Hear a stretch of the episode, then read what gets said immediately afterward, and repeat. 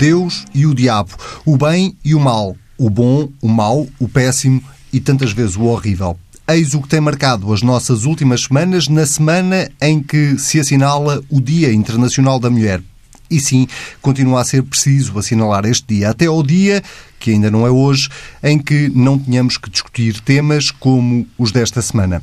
Até ao dia em que nenhum juiz se atreva a escrever num acórdão judicial que há sociedades onde a mulher adulta é alvo de lapidação até à morte, que na Bíblia a mulher adulta deve ser punida até à morte e que não há muito tempo, na Lei Penal de 1886, punia-se com uma pena pouco mais simbólica o homem que a matasse.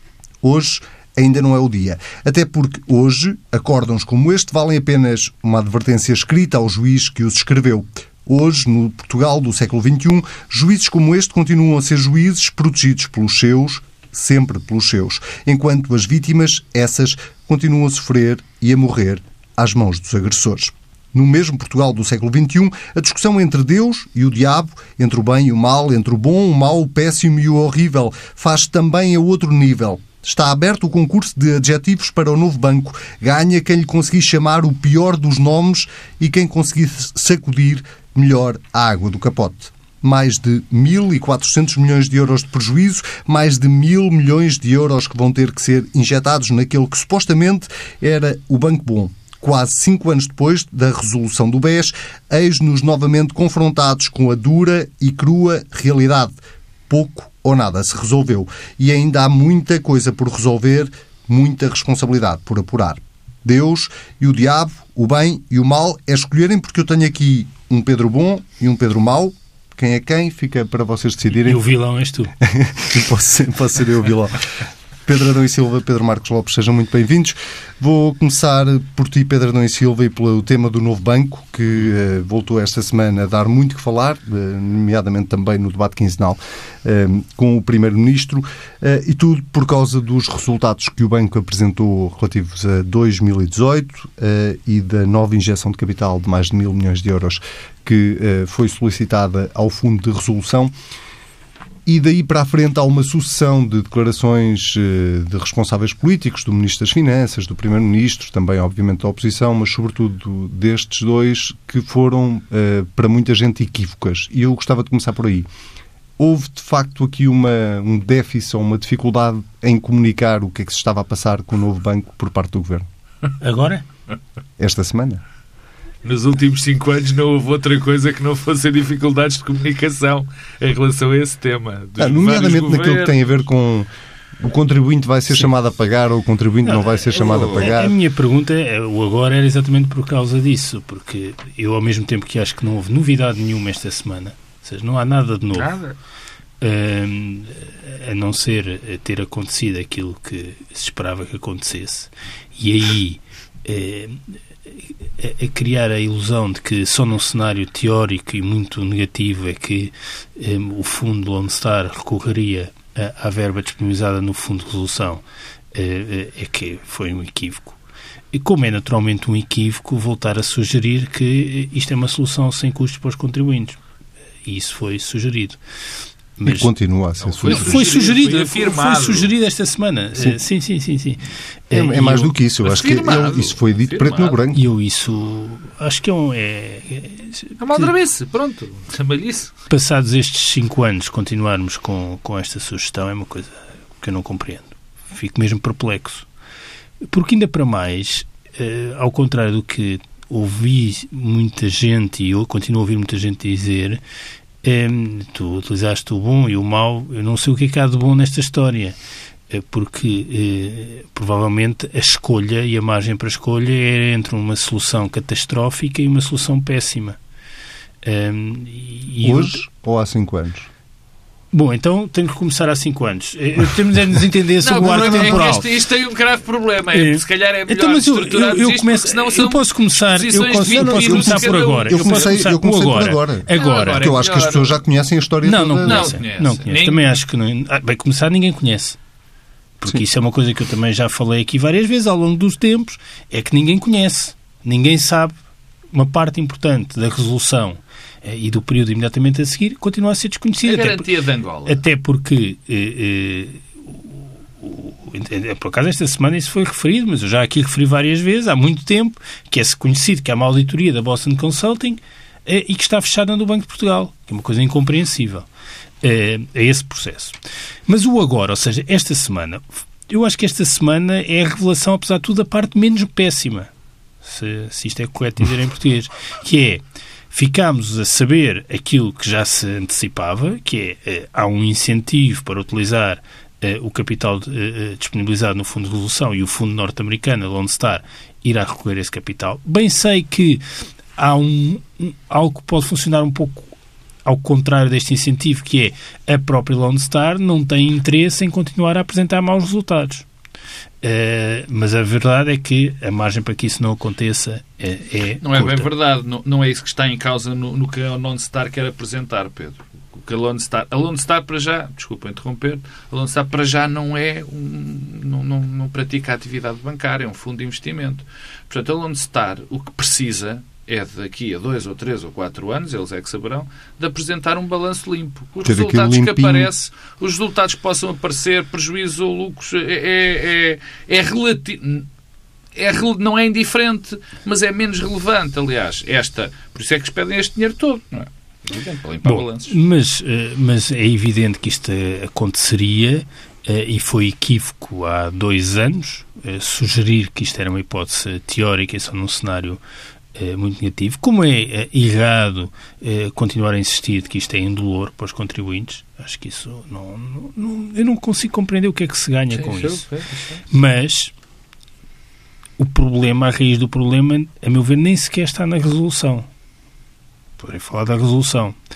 É, acho que a resolução é uma coisa que nos deixou sem margem de manobras. Foi, ao mesmo tempo, uma solução imatura, experimentalista, que radicou apenas eh, na vontade de fazer uma afirmação política eh, perigosíssima, caríssima, eh, porque nós não nos podemos esquecer que o atual governador, e sublinho, o atual governador do Banco de Portugal, o ex-primeiro-ministro e ex-ministro das Finanças, quer dizer, andaram a celebrar o regresso do BES ao mercado quando já havia informação de que aquela administração do BES devia ser removida e havia motivos para ser removida. E enquanto isso acontecia, andaram a celebrar a regresso ao mercado apenas para fins e propósitos políticos celebrar a, a, a, saída limpa, eh, que depois eh, eh, escolheram o caminho da resolução, que foi anunciado como não tendo custos, não era não só ter custos. É o porta-voz o porta-voz do governador na televisão, continua a ser porta-voz do governador na televisão, que é Marcos Mendes, não, não, não vale a pena escondê-lo, disse na altura que ia haver lucros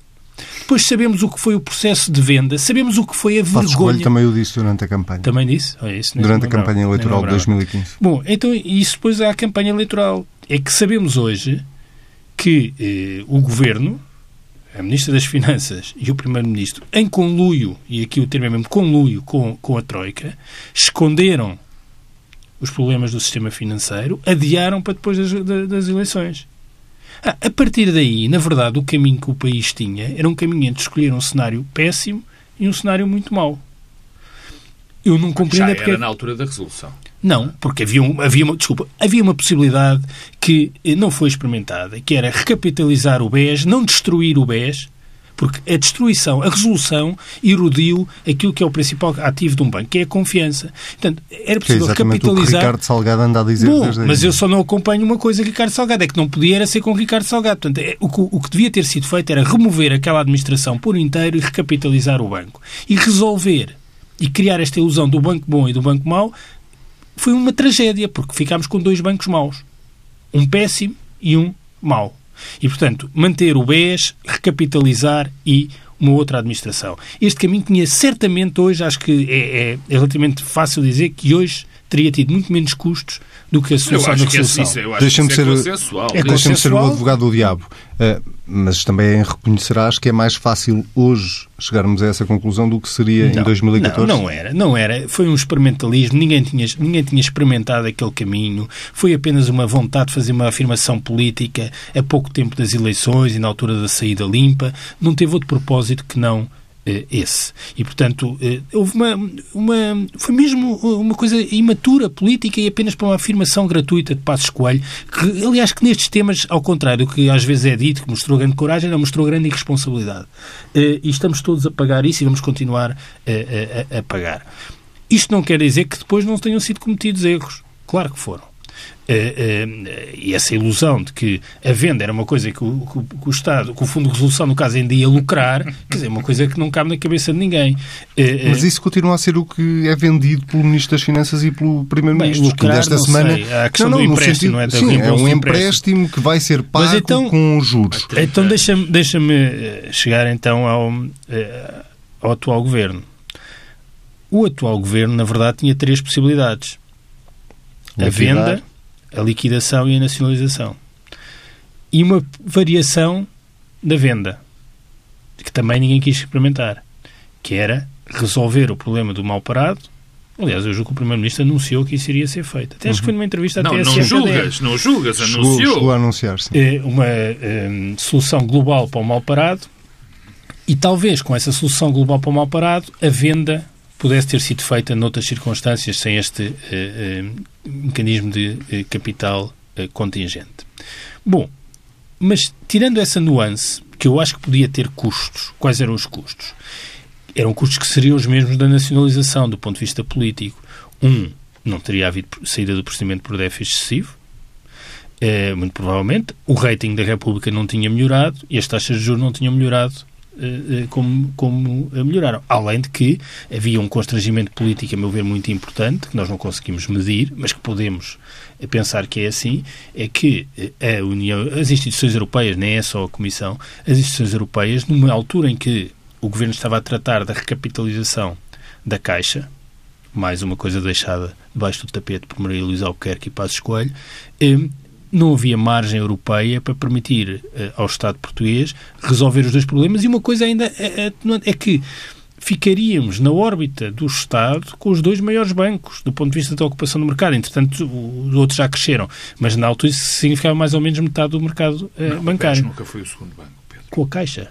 Ah, com não, os dois, os dois juntos, caixa e, caixa cerca, de metade, cerca de metade Ser próximo de. Mas seria uma Sim. fatia muito significativa Sim, do mercado. Sim, mas não interessa, é metade, são 30% para o efeito. Uh, uh, e, portanto, isto uh, seria uma coisa de, com demasiados riscos bem, e com um risco financeiro também, porque, no fundo, aí era uma garantia. O Estado assumia toda a garantia. Bom, a liquidação e, portanto, eu continuo a não compreender as pessoas que falam na, da nacionalização. Não consigo compreender, acho que eh, não consigo encontrar um argumento para essa ideia de que passar tudo isto para o Estado era bom. Não, passar por isto para o Estado significa que o Estado ainda estava a assumir ainda mais do que aquilo que é um mecanismo contingente, que apesar de tudo, e eu sublinho apesar de tudo, são 4 mil milhões. Mas essa nacionalização existiu. Lopes, mas a nacionalização do, do, do, do, Banco Espírito Santo existiu.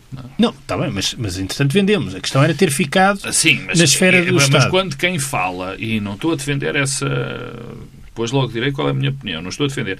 Quem defende essa posição, defende na questão de, no momento em que é vendida a Lone Star, perante a possibilidade deste negócio, que era a única possibilidade, perante a dureza da, da, do, do, das instituições europeias que vem de trás. Quer dizer, há aqui uma, uma entidade que nós nunca podemos deixar de lado, que, são, que é o BCE e as instituições europeias, que fizeram muita força para que este negócio fosse feito.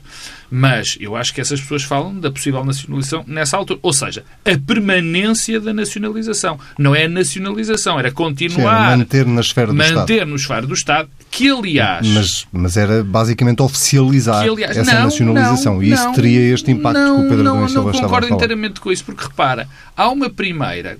Tu, as coisas passaram-se tão rapidamente. Há uma altura em que Vítor Bento é o presidente do banco. E havia um projeto havia um projeto que ele apresentou, que teoricamente apresentou, nós sabemos que apresentou, que previa que o banco permanecesse mais tempo do que o programado na esfera do Estado. Porque isso, segundo o Vitor Bento, e, e e, e parece-me que, que, não, que a minha memória não está a falhar, só, o banco só permitiria restabelecer-se o prazo para restabelecer o banco era mais longo do que aquele que se previa. Bom, então, já, já que estás com o uso da palavra, vamos uh, ouvir também sobre uh, o momento atual uh, e, e, basicamente sobre esta dicotomia entre o banco mau e o banco péssimo. ao princípio. Não, primeiro, deixa-me começar. Como é que se sai daqui? Não sei. Não sai. Agora é escavar até chegar ao outro não, lado. Agora é escavar. Primeiro deixa-me dar uma nota que, que, que, que, eu acho que é profundamente irritante e, e é mais do que irritante, é insultuosa para a inteligência dos cidadãos que normalmente, como é evidente, não, não têm tempo sequer para estudar este problema. Dizer que isto não custa dinheiro aos, aos cidadãos é uma mentira que já vai desde o primeiro dia da Resolução e continua agora e tem sido propalada por demasiada, por gente demasiado importante, por primeiros ministros, por Presidente da República, por Ministérios das Finanças. Eu acho que é a altura de dizer chega, quer dizer, basta desta aldrabice, que é uma aldrabice que não, eu não, a menos que não vejo. uma um entendimento do que é o contribuinte muito claro. Claro, é? claro, claro. Quer dizer, não Porque há... em última análise... Ah, a Caixa Geral... Não é isso. Em última análise, somos todos donos da Caixa Geral. Exatamente. E, eu diria que quase todos, mesmo aqueles que não contribuem, depositantes são em bancos. depositantes em bancos. Claro. Ou seja, há muitas pessoas que não pagam IRS... Mas que, mas que têm depósitos em bancos. E, portanto, eh, isto não terá custos para o não, portanto, contribuinte enquanto é... contribuinte, mas terá custos não, enquanto... Quando se diz não tem... Aqui é... É o Orçamento de Estado. É, sim, é os impostos, não é? Não, é, é a diferença. Não, não, o próprio Mário é, Centeno, esta semana, dizia isso. Dizia, bom, a outra solução, a da nacionalização, precisamente, significaria Não. que os contribuintes iriam pagar com os seus impostos essa nacionalização. Não, esse- isso- e, portanto, tudo o que não está. seja pagar Olha, com os seus oh, oh, impostos desculpa, deixa Pedro. de ser um encargo para o contribuinte. Lá está. Essa é que é a parte que, que, que deve enervar todos o cidadão. Porque isso é uma aldrabice chapada. Isso é brincar com as palavras. Isso é o que Mário Centeno não devia fazer. Porque não, os impostos, para já, há uma, uma, uma história que continua, que é os impostos, vêm os impostos e depois vão ser consignados aqui e ali, não sei o quê. As coisas não são assim. Nós contribuímos todos para um bolo comum e depois o poder político decide o que é que faz com ele. Portanto, não é assim que as coisas funcionam. E Mário Centeno sábio. Portanto, isso é que é profundamente eh, perturbador, esta, esta aldrabice. Aliás, isto é uma aldrabice, uma inconsciência e uma incompetência total desde o primeiro momento. Eu não graduo, eu, eu, ali- aliás, eu graduo a culpa neste processo. Quer dizer, não, não, não se deve ter cuidado com as palavras. Se eu acho que este governo fez um péssimo negócio, se eu acho que este governo não foi suficientemente duro, ou suficientemente duro, talvez a palavra não seja certa, mas suficientemente bom negociador com a Europa para que permitisse a extensão do prazo da não venda do, do, do novo banco. Eu acho que isso era vital.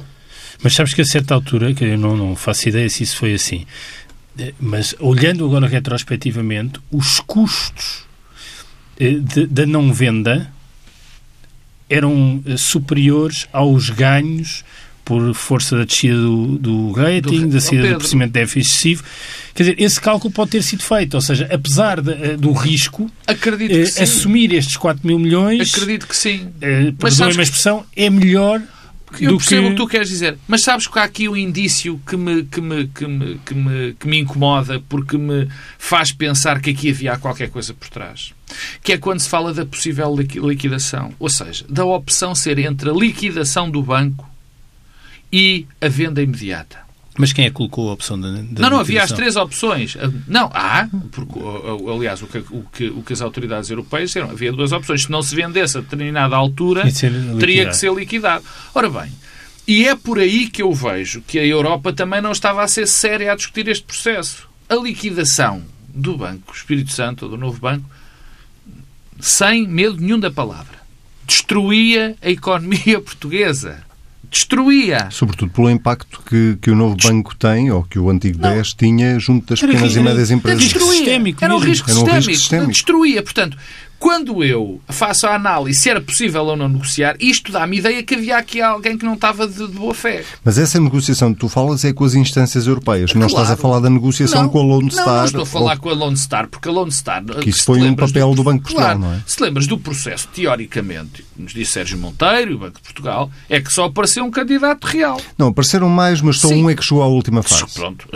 Sim, com muitas exigências. E com muitas, e com muitas exigências. exigências. Portanto, chegou a esta altura. E depois houve... Isto é um ciclo imenso de mentiras. Quer dizer, depois disseram bem, está aqui uma garantia de 3,9 milhões, mas eh, se calhar não vai ser levantada. Mil milhões, se fosse só 3,9 Exatamente, 3,9 mil milhões, mas se calhar não vai ser levantada porque vão-se executar os créditos bem e não vai ser preciso. E eu lembro-me que nós tivemos aqui, tivemos os dois de acordo, a dizer que isto era uma aldrabice, mais outra aldrabice. Porque é evidente que todos os incentivos estavam direcionados para cobrar esse dinheiro.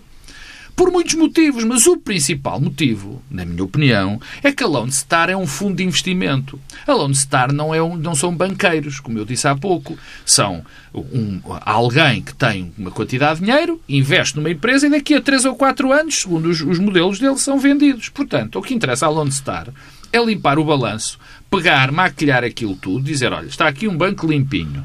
Quem quer casar com a carochinha? É assim. Há até quem, quem os classifique como abutres. Não? É? Quanto mais depressa eles limparem estes balanços, melhor, mais depressa os vendem e quanto mais depressa vendem, mais valorizado ele fica. Portanto, isto foi o que aconteceu nesta última fase. O governo tinha outra solução. Eu acho que poderia ter feito mais. Eu, francamente, acho que esta solução foi péssima e provavelmente era possível arranjar uma má e eu aí defendo que devia ter sido tentado por todos os meios alargar o, o, o, período em que se pudesse vender. O mais, o mais possível, ou segundo um plano. Estamos conversados quanto a isto. Mas há um, um primeira, uma primeira fase que eu não quero deixar passar em claro, que também já aqui falamos, que foi o crime, que foi a resolução. A resolução foi um crime absoluto. Foi não só experimentalista, não foi séria porque se andou para trás e para a frente. Foi em princípio, por motivos puramente eleitorais, puramente eleitorais, quer dizer, brincou-se com a economia e com outro e, e, com, uh, uh, com aquilo que eu já na altura chamava que era a ideologia do liberalismo de badana, que era achar, porque a desculpa foi não mais o Estado, não mais o Estado vai segurar os privados. Esta foi a bandeira. Todos nós nos recordamos. O que é que acontece? Acontece que as decisões políticas, quando se tomam, é para beneficiar ou para prejudicar o menos possível as pessoas, não é? E, portanto, se é preciso que o Estado entre com o dinheiro que nós lhe pomos à sua disposição para que nós não saiamos tão prejudicados, é assim que tem de ser utilizado. Desta forma, arranjou-se maneira, o Estado não ajuda, não mais participará na atividade privada e deu-nos um encargo absolutamente gigantesco. Bom, e na altura, e na altura, e termino, eu disse, e volto a dizer, que aquela me parecia a pior solução.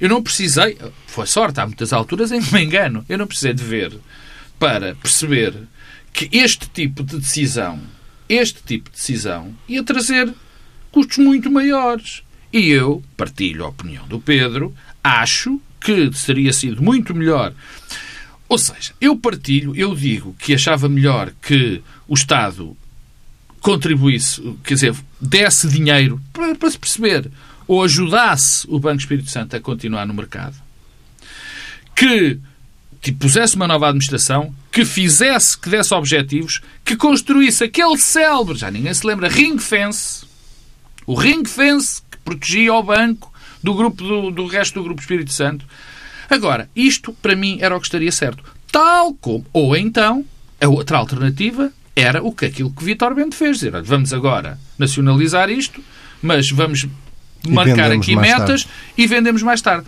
O que se fez foi exatamente o contrário. E que, que seja claro. Mas eu, eu queria acabar provavelmente não tinha sequer, é. não é uma questão de margem negocial, não tinha autorização europeia. Não discuto, dizer, não... pode, eventualmente sim. Acho, a situação era demasiado mas é que, grave. Mas é que isso é que mostra que, no fundo, as, as duas opções que restavam era uma venda em péssimas circunstâncias, mas apesar de tudo com uh, um limite àquilo que o Estado, ou o Fundo de Resolução, ah. ou seja, o conjunto dos clientes bancários, mais os bancos, mais... Ou seja, os cidadãos com um limite com, com a verba que, que, pode ser disponibilizada, ou a liquidação. A liquidação não é hipótese, nunca. E, portanto, como a liquidação é um total absurdo, nós de, de facto estamos condenados a ficar amarrados a uma solução péssima, que é estes 4 mil milhões serem eh, gastos. Agora, eh, tendo em conta este contexto, o que é que se ganha em não dizer tudo à cabeça? Eu não, não vejo que se ganhe nada. Nada, nada, nada. Não, mas deixa Bem, termina, só. Há só uma parte. Não, e, e é mesmo para acabar. Há só uma limitação àquilo que eu defendo, defendia na altura que ainda hoje defendo que teria sido a melhor limitação. Era um preconceito que eu às vezes também tenho, tenho que admitir, que é, bom, esta história de nós darmos dinheiro e pormos lá uma administração e, e, e ajudarmos aquilo a, a, que corra melhor, normalmente não dá também bons resultados. Aliás, nós tivemos um caso recente em que isto correu muitíssimo mal. BPN. Foi quando foi o BPN. No BPN a solução foi aquela que eu estou a defender para, para o BES. Houve uma nacionalização, no fundo, não, não foi exatamente a que eu defender para o BES, mas o BPN foi nacionalizado e foi lá posto um conjunto, foi lá posto um conjunto de pessoas que vinham da Caixa Geral de Depósitos. Que destruíram mais valor enquanto lá estiveram do que o valor que tinha sido destruído na anterior gestão. Portanto, eu percebo que existisse esse receio. Mas, bom, a questão é esta. Os políticos estão lá como nossos representantes para ter soluções para esses problemas. Não é dizer isto não se pode fazer porque normalmente isto não dá. Mas, mas deixa-me só, deixa só dizer uma coisa, porque eh, não é como se houvesse aqui um cenário alternativo eh, moderadamente bom. Não, são todos muito maus. Eh, e estava tudo inscrito desde o início, primeiro naquilo que aconteceu no grupo, BEGES e nos responsáveis, depois eh, na, na resolução. Mas isto tem um efeito que não é só o efeito da erosão da confiança no sistema financeiro e no sistema bancário. Porque devo dizer que acho que isso foi a, a, consequência imediata da resolução, da ideia de que há aqui um banco bom e um banco mau. Quer dizer, quando a confiança é mesmo um ativo importante. Esta história destes anos tem um efeito de erosão da confiança das pessoas nas instituições. Nós não, não passa um dia sem que se ouça alguém a dizer bom, há dinheiro para os bancos e não há para aumentar os professores. Ou há dinheiro para os bancos e não... E, e nós não podemos deixar de perceber essa, essa, essa questão que as pessoas colocam. Isso começa nos próprios partidos da oposição, não é? Da Sobretudo oposição. à esquerda, sim. Sim, esses não são da oposição. Sim. Sim, porque no fundo dão voz. Depende da perspectiva voz... e depende dos dias. Não, não, depende, depende do, do dia. dia. Mas porque na verdade dão voz a esse descontentamento difuso. O problema é que nós provavelmente não temos possibilidade de não injetar dinheiro nos bancos. Porquê? Porque não queremos testar a possibilidade de colapso do sistema financeiro. É, é mesmo um, acho que é uma eu sinceramente acho que acho que eh, eh, testar essa possibilidade é verdadeiramente trágico e portanto é, é, custa perceber, é impossível de explicar eh, e de facto as pessoas têm razão em eh, terem esta impotência e este descontentamento que mas, leva a, a, criar essa, essa, essa, essa diferença base, entre os, os, os, aumentos, uh, investimento no Serviço Nacional de Saúde, todas essas coisas e o sistema financeiro. Ah, mas infelizmente isso só mostra como estamos amarrados. Não, mas isso parte-se parte de um erro de base que existe sempre que, em relação à pedagogia democrática, e agora não, não é fazer algo no ar, da pedagogia, quer dizer, o que tem sido feito, e eu, é a coisa que eu mais critico nos políticos, o que tem sido feito, é não ser suficiente transparente e dizer suficientemente aquilo que está em causa. Explicar às pessoas, olha, meus senhores, nós vamos pôr isto aqui. O que é que os senhores preferem pagar? Mil agora ou dez mil a dez anos? É isso que está em causa. Isso tem Quer um dizer... nome, não é? Que é dizer a verdade, é isso? não é mais do que dizer a verdade. É... Não, é mais do que dizer a verdade. É, era aquilo que eu estava a dizer há pouco, de que nós contribuímos para um bolo e que depois os, os, os decisores políticos têm que fazer as decisões em função daquele bolo e que não é o imediato só que está em causa, mas é o que está mais à frente. Agora, se nós não dizemos nada, acontece o que o Pedro Adão e Silva estava a dizer. Ah, e o dinheiro vai para os bancos e não vai para a educação. E era uma é ótima fácil. forma de combater as fake news. Bom, temos é. pouquíssimo tempo para o nosso outro tema. Uh, não vamos, obviamente, dissecar uh, toda a telenovela mexicana em torno do, do juiz Neto Moura, uh, mas vamos usar, de alguma forma, esse tema para discutir aqui um bocadinho a questão da justiça e a forma como a justiça está ou não está à altura hum. das suas responsabilidades. E começo por ti outra vez, Pedro Adão e Silva, a dois níveis. Na forma como consegue passar a ideia para, para, para as pessoas de que que está à altura e que as protege, de facto, mas também na forma como eh, gera internamente casos como hum. este que assistimos nas últimas semanas.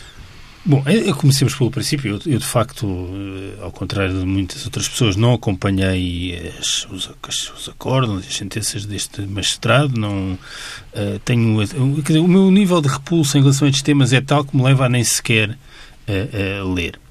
É, mas o que me parece é que aqui se cruzam de facto dois temas que são muito não sei, né, acho que delicados, nem né, diria sensíveis, dizer, temas sérios da, da, da, sociedade portuguesa. Eh, o primeiro é a violência doméstica. doméstica e a violência sobre as mulheres.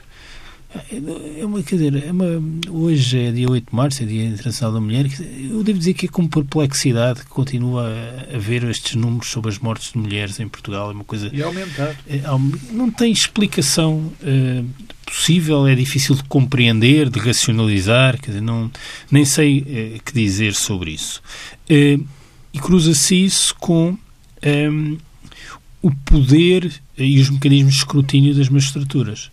Eh, que é um tema que, infelizmente, a meu ver, não falamos tanto quanto é necessário, eh, com exceção do Dr. Rui Rio, que é o único protagonista político em Portugal que tem a coragem de falar eh, deste, deste tema, mas acho que este episódio... E que não lhe traz dividendos Este políticos. episódio mostra, mostra, uma vez mais, que há aí uma, uma questão. Eu, eu, eu devo dizer que acho que é uma coisa que não tem ilusão nenhuma. Nas sociedades todas há, há bestas e, e, o que me preocupa não é tanto a constatação e a indignação com o facto de haver bestas, coisa que é para mim um adquirido, é saber que mecanismos é que nós temos para proteger as sociedades das bestas. Um, e, e esta, esta, esta preocupação de proteger a sociedade das bestas deve estar presente nas mais diversas esferas da nossa vida social. E eu, eu o que me questiono é que mecanismos é que o sistema de justiça tem para proteger-nos das bestas que são magistrados. Tem de ter. E o que vejo é, de forma sistemática, ou uma reação corporativa eh, para dizer ninguém tem nada a ver com isso, ou uma reação que visa proteger os magistrados da repulsa pública em relação às suas ações. Em última análise, aliás, é essa a solução que foi agora tomada. E essa é a justificação, exatamente. Eu quero é proteger a sociedade dos magistrados que têm comportamentos. Há ótimos magistrados, há magistrados assim assim, há péssimos magistrados e há bestas. É assim, é, mas é igual ao resto. Não, não há nada de diferente. O problema é que os magistrados não são ungidos, portanto, eles são iguais a nós. Não há uma coisa diferente. E, e como são iguais a nós, nós temos de ter alguns mecanismos que permitam proteger a sociedade de magistrados que não agem eh, bem. E, eh, e, e, sobre esse tema, é um bocado como o tema também da violência. Eu preocupa-me. Uh, acho, que, acho que há um lado mesmo muito positivo nisto, que é a sensação com que todos ficamos de que o país evoluiu, que há uma rejeição generalizada de uh, discursos e comportamentos e práticas como as deste magistrado e que há um escrutínio público uh, que mostra e sublinha que estes comportamentos e estes discursos estão fora uh, do tempo. Isso é muito positivo, mas ao mesmo tempo eu noto, quer em relação ao tema ultrassensível da violência, quer ao papel das magistraturas, que também há muita reprodução e persistência de comportamentos. Uh, os estudos, aliás, mostram isso sobre a violência. Este tema da violência no namoro entre os adolescentes e os jovens adultos é uma coisa assustadora uh, e que anuncia a violência doméstica. Ou seja, nós estamos a mudar muito, estamos a modernizar-nos, mas persiste isso. E do lado das magistraturas também. Pedro Marcos Lopes, dois minutinhos. Não, vou ser muito rápido para dizer o seguinte. Eh, este processo, o processo Neto Moura, assustou-me mais do que... Assustou-me nas suas enfim, várias dimensões. Mas não preciso de falar da dimensão, que já falei, que tenho conhecimento e não preciso do nível de indignação que eu tenho, de exprimir o nível de indignação e de perplexidade perante a, a persistência deste tipo de crimes na nossa sociedade e o seu aumento. Portanto, não vale a pena ir por aí. O que isto me assustou é eu ter chegado à conclusão que foi preciso um, um autêntico levantamento popular em volta de duas ou três sentenças de um juiz para que nós percebêssemos os problemas a algumas pessoas ou o tipo de mentalidade que existe dentro da justiça. E isso é o que me assusta, ou seja, este, a justiça conviveu alegremente com este senhor durante muito tempo. O presidente da Associação Sindical dos Juízes é a mesma pessoa que lavra uma sentença perfeitamente inacreditável, que é sobre a violação de dois tipos. Violaram uma rapariga numa casa de banho e fala-se em, em consentimento e coisas desse género. Nós também andamos com as sentenças do, do, em que se falava da cotada do macho lusitano. E a justiça, nunca a justiça viu, via isto. Se não ah, fosse a exposição mais, mediática, a justiça. E mais, claro. Não esse, esse é que é o meu tema.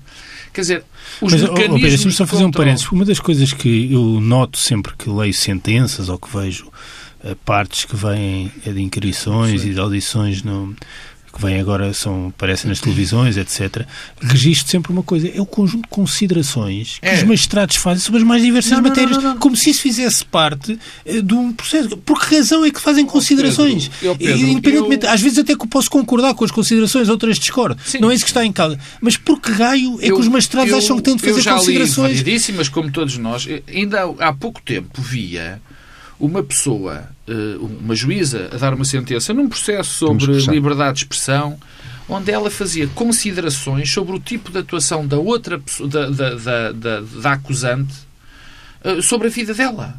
Coisas deste género. Bem, mas, e, e é rápido de resumir, nós insistimos em olhar para trás, em olhar para o lado, ou só olhar de vez em quando para o problema central, para mim, problema central da nossa, da nossa comunidade, que é o problema da justiça. E desta vez ficou mais uma vez patente que a justiça é demasiado importante para ser deixada a juízes e a magistrados e a magistrados do Ministério Público e a advogados. É exatamente a mesma coisa de que a guerra. Quer dizer, e isto mostrou-nos que não é possível a autorregulação até. Pedro Marcos Lopes, Pedro Adão e Silva, até daqui uma semana. Quanto a si, obrigado por ter estado aí desse lado. Uh, o Bloco Central volta daqui uma semana. Se quiser voltar a ouvir o episódio desta semana, basta ir a tsf.pt. Se quiser comentar, basta usar o hashtag TSF Bloco Central. Nós estamos de volta daqui uma semana.